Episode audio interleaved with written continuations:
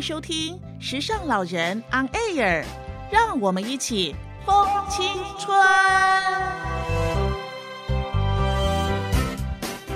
惊悚的、知识的、想知道的、前所未听的，都在《风青春乡野漫谈》。大家好，我是长者播客节目主持人老谷啊，今天很高兴又可以跟各位来分享由嘉义市政府卫生局与志邦。公益馆合制的《风青春乡野漫谈》现场播客节目，今天我们很荣幸邀请到的嘉宾是在生活上及文化传承上有相当趣味修炼的三位先生女士，让我们欢迎何博、嗨、玲玲、嗨，文文。大家好，主持人、各位听众，大家好，我是玲玲。上一集介绍花东景点，不知道大家有没有实际去走走看看？今天我要来为大家分享不一样的话题，是关于乘坐早期火车的时光之旅。嗨，大家好，我是何博，很高兴跟大家在空中见面，也欢迎大家收听今天的《风青春乡野漫谈》的现场节目。我们小时候的记忆都是很美好的。我今天要跟大家分享一些小时候爸爸教我的一些折纸的过程，以及我后来把它发扬光大的一些过程，敬请大家可以期待。主持人、各位听众，大家好，我是文文。今天呢，很高兴来到《风青春乡野漫谈》这个节目。我今天呢，要跟大家来分享我以前曾经三十五年都在露营，露营的点滴让我学到很多。我们大家来继续分享下去喽。很谢谢你们能拨空接受我们的访问。首先请教玲玲，你坐火车的经验大概是哪个时候呢？差不多是在民国五六十年代。哎，那时候的火车有什么特色啊？当时候火车没有冷气，都要打开窗户让空气流通。哇！天呐！现在的笑脸呢？刚我都想象中那时候的火车是这种没有冷气的，可以再分享一些更多资讯让我们知道吗？没有问题的啦。现在火车的外观外形很多元，色彩很丰富，很有特色。诶，当年的火车外观是怎样的？你还记得吗？早期的火车外观清一色都是蓝色的，跟现在的台铁、台东解忧号列车。赶快起步赶师傅诶！诶，这个真趣味哦！啊，是毋是讲哦，继续讲将你乘坐早期火车的经验的场景哦，继续甲诶咱空中的这个朋友大家来介绍。好哦，早期从第一月台到第二月台是直接扣扣扣走过去的，就像奋起伏火车那样。老古国中时期的国文课有一篇背影的文章，你还有印象吗？有啊。那是考试必考题呢，罗马都爱背得滚瓜烂熟。我记得哦，有时候还要随堂抽考默写呢。话说这篇文章最感动的那一段，就是朱自清父亲胖胖的身体跳下月台，买好了水果，再吃力的爬上月台。朱自清赶快向前扶起父亲的那一段，跳下月台，真是不可思议呢。哎，现在看起来啊，真是又危险啊又勇敢的动作。早期应该是月台那个站务人员呢，没有受到相当的危机意识的训练啊，以及啊也没有亲切感，所以才让乘客哦有机可以从车上跳到月台下。是的，现在看来是天方夜谭，但是啊，在当时候是习以为常的现象呢。呜，火车鸣笛了，还没有上车的旅客。请赶快上车！月台上的广播声催促着旅客赶快上车。嘣锵，嘣锵，嘣锵，火车缓缓的驶离月台，朝着下一站前进。咔啷，咔啷，咔啷，火车驶离轨道，发出巨大、震耳欲聋的声音。两旁的电线杆挥逝而过，绿油油的稻田。把窗外的美景衬托得更加艳丽，微风徐徐的吹过我的长发，舒服又凉爽，让人陷入沉思之中。这时，由远而近的声音打破我心中的寂静，传来清脆的节奏玻璃撞击声音。原来啊，火车服务人员来倒茶水了。哇，真是好怀念的声音哦，而且还是得米得呢。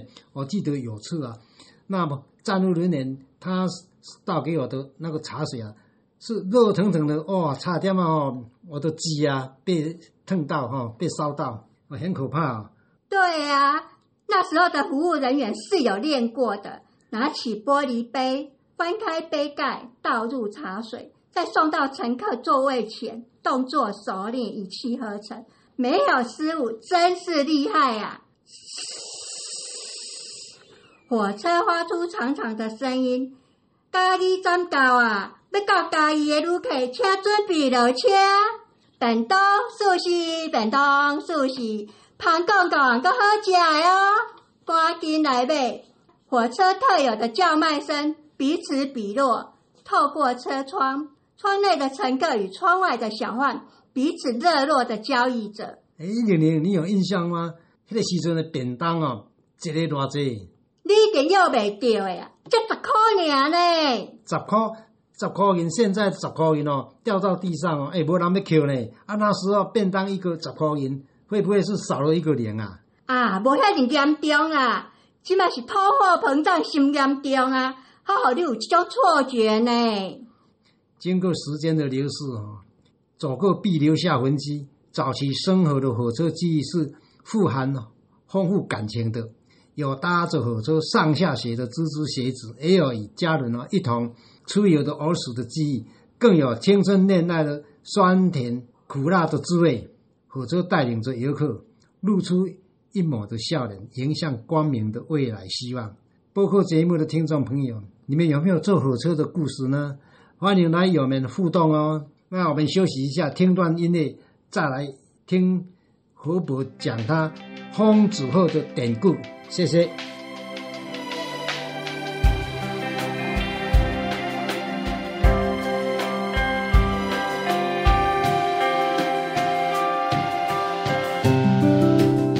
何伯你好，你好，大家各位听众，大家好。哎，很感谢您接受我们的哎《红青春》节目的访问。刚才啊，看到你指这个纸鹤啊，哦，你的手指头相当的灵巧，嗯，竟然能折这么小小的纸鹤。请教你啊，你从什么时候开始学这纸鹤啊？学了多久才能有这种工艺呢？讲到这个折纸鹤吼，是我细汉的时阵，才我读国小的时阵，阮爸爸教的。当然，迄时阵毋是凹遮细只，是嘿吼，啊是凹迄个一般正常大小，吼嗯嗯嗯，差不多像破纸遐大只。哦哦哎啊，迄时阵拢无啊无纸通好用，对，敢若会当用用过、下过迄个破啊吼，嗯。啊掠起来，啊爸爸先教阮要安怎裁做正方形的纸，啊再个敢凹做即个纸鹤，所以这是我对我的折纸的经历内底，嗯。是我的启蒙的一个过程。哦哦哦，啊，你是讲你即马纸鹤吼，凹甲遐水，啊，搁遐尔精致吼，你有啥物算讲诶去送人啦，还是有人要甲你买无？呃，即马我是拢送人较济，嗯嗯我也毋捌买过。安尼哦，啊，啊，讲着我即个细汉诶时阵折的纸鹤吼，学遮了，啊，其实尾啊，甲初中诶、高中诶、大学，甲出来做代志，四五十当来，嗯是，拢毋捌过去捌过，安尼哦，嘿，哦，啊，是一直到我退休的时阵，我一百零六年是。退休了，吼，啊，迄时阵有较用啊嗯，尤其是甲一百零七年迄迄当诶过年，嗯，你知影咱要过年的时候拢有糖仔纸，是嘿嘿，吼对对，嘿。啊，，佫有一寡迄个巧克力的纸，诶对，哦，迄包装纸拢金丝丝是啊的，足水的嘿咧，吼，啊，我就想讲，哦，这这来这单条无菜咧嗯，吼，啊，我就想讲，诶，回想起小时候爸爸教我的这个折纸鹤，嗯，我就开始裁正方形起来，嗯。啊，开始落去回想，嗯，啊，去慢慢啊揣摩，诶，啊，佫真正去我拗出来。哎哟，安尼哦，所以吼，我我拗出来时，你外欢喜的，你知无？哦啊但是迄个纸裁迄个正方形了，啊边啊佫有一条较细条对无吼？嗯。啊，这较细条，我讲，诶，呀，这嘛是还会当佫佫佫拗咧吼。嗯嗯，啊，就裁裁佫较细，我就搁菜搁较细地，嗯啊，搁较细地吼，啊，就啊较细只，嗯嗯啊，所以就愈凹愈细只，愈凹愈细只，嗯嗯到尾啊呢，就迷上了这个迷你的纸鹤。哦。哦，这是我大概我会封纸鹤，尤其是封迷你纸鹤 这个由来这个过程。嗯嗯，安尼哦。阮知影讲哦，你时常到国外去旅游啦。哎，啊，你有没有遇到说，哎，外国的朋友啊，啊，将你折的纸鹤哦，来送给他们，啊，他们有什么？假如有送的话，他们有什么反应？哦，那讲到讲上这的纸鹤哈，我一直上纸鹤结足一演的。是。哦，我分享我的作品，跟很多人很多人嗯结了很多很多的善缘。嗯我举两个例子哈啊，第一个例子其实都是伫咱嘉义，嘿伫家己火车头。嗯嗯。哦，啊，我我有一摆对台中啊，转来家己诶时阵，坐迄个区间车，啊，慢慢啊过，慢慢啊过，啊，过到嘉义的时阵吼，落车，啊，看有一个外国啊吼，伊怎牵一台脚踏车落来嘉义，会会会咱诶火车头，啊，我哦，诶，难得外国人搁骑脚踏车，搁牵脚踏车来到咱嘉义咧，我就甲我我过甲讲，Welcome to 嘉义，我们欢迎你来到嘉义。我一讲讲，哎呀，这个鬼知道英语呢吼，啊就我就跟他打你聊天，打个招呼。我我我我我问伊讲，啊你脚脚踏车是毋是要环岛旅游咧？嗯。伊讲毋是哦，我过灯刚吼，我隔天我要骑着脚踏车上阿里山。我看看哦，赞赞赞！我一支大鼓我甲比互伊看，哦，很很棒很棒。我的包包内底拄好要一只小小的纸鹤，我讲伊起来，哦，我送你一个小小的礼物，我把一只小纸鹤摕出来送伊。伊看到哦，看到足足欢喜诶。哦，对，哎哎哎伊讲吼，要甲迄只小纸鹤吼，连到伊迄青花顶面来，哎，阿公我讲对对对，嘿，它可以陪伴着你，嗯。一起上阿里山，嗯。让你不会寂寞，嗯。也可以给你力量，嗯。给你勇气，嗯。哎，这是我第一个哎，哎，跟外国人，尤其是用这个纸鹤，嗯哎，所制做的，就是在嘉义火车站。哦，不简单。你到外国的话，有没有送给外国朋友？有啊，有一届吼，我去意大利旅游，嗯。啊，我有搭一段国内的航线，嗯。好、对对，意大利南部啊飞去北部的米兰，啊，伫迄个飞机顶面坐伫我隔壁，都一个少年的，啊，我看伊咧咧看迄个音乐的册啦，音乐的书，我就甲问讲，啊，你你是不是 musician 一个音乐家？然后、嗯。我还不是音乐家，我现在只是在学习，吼、啊，伊咧看音乐的册，诶、啊，我讲啊，你去米兰是要创爱嘞？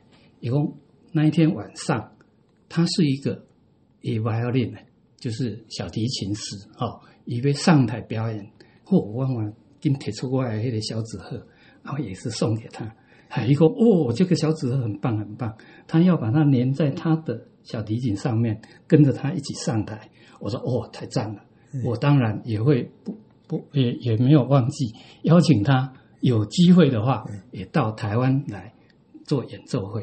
哎，这个是我第二次的一个经验。哦，哎，活伯伯简单的，他从那个小纸鹤啊一直走走，呃，从大的一直走走走到小的，啊，他手巧，哎，相当灵活，啊，他也做了很多国民外交，真是不简单。像哎这这种手工艺哦，现在在市面上哦，在外面上已经很少看到了。科普之前有跟我们说，要做这种纸鹤的话，要有相当哦，相当。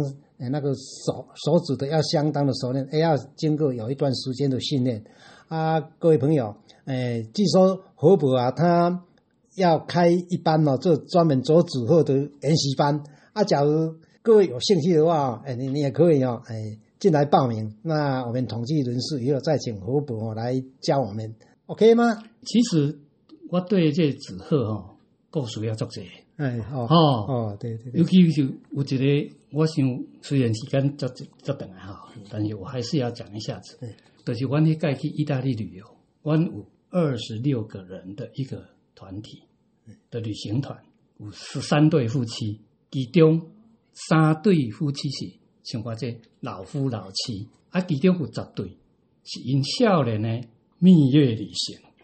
哦，所以我等下直接一路上，我的就地取材，嗯啊，就开始凹凹了一个纸盒子，啊，六角形的纸盒子，像珠宝盒一样。那每一个盒子里面呢，有两只紫小紫鹤，代表着他们两个人居住在这个珠宝盒里面，然后再外加一朵小小的百合花，祝他们百年好合。哇，哦，一一个真正是哦，大家欢喜个。嗯是是啊，这个嗯这个群主其实阮今嘛大家拢了咧的。哦不简单大家拢了解释嗯不简单嘿不简单啊，这个还有很多其他故事啊。我现在也是嘉义市红道老人基金会里面的引彩达人。好啊，我的专长就是以迷你纸鹤。啊，时间有限，我们今天分享到这里，以后有机会我们再继续的聊下去。好，哦，感谢啊，感谢何伯今天接受我们的访问，我们就再休息一下，听一段音乐以后再来请文文哦来分享他呃那个露营啊露营的一些有趣的故事。谢谢各位。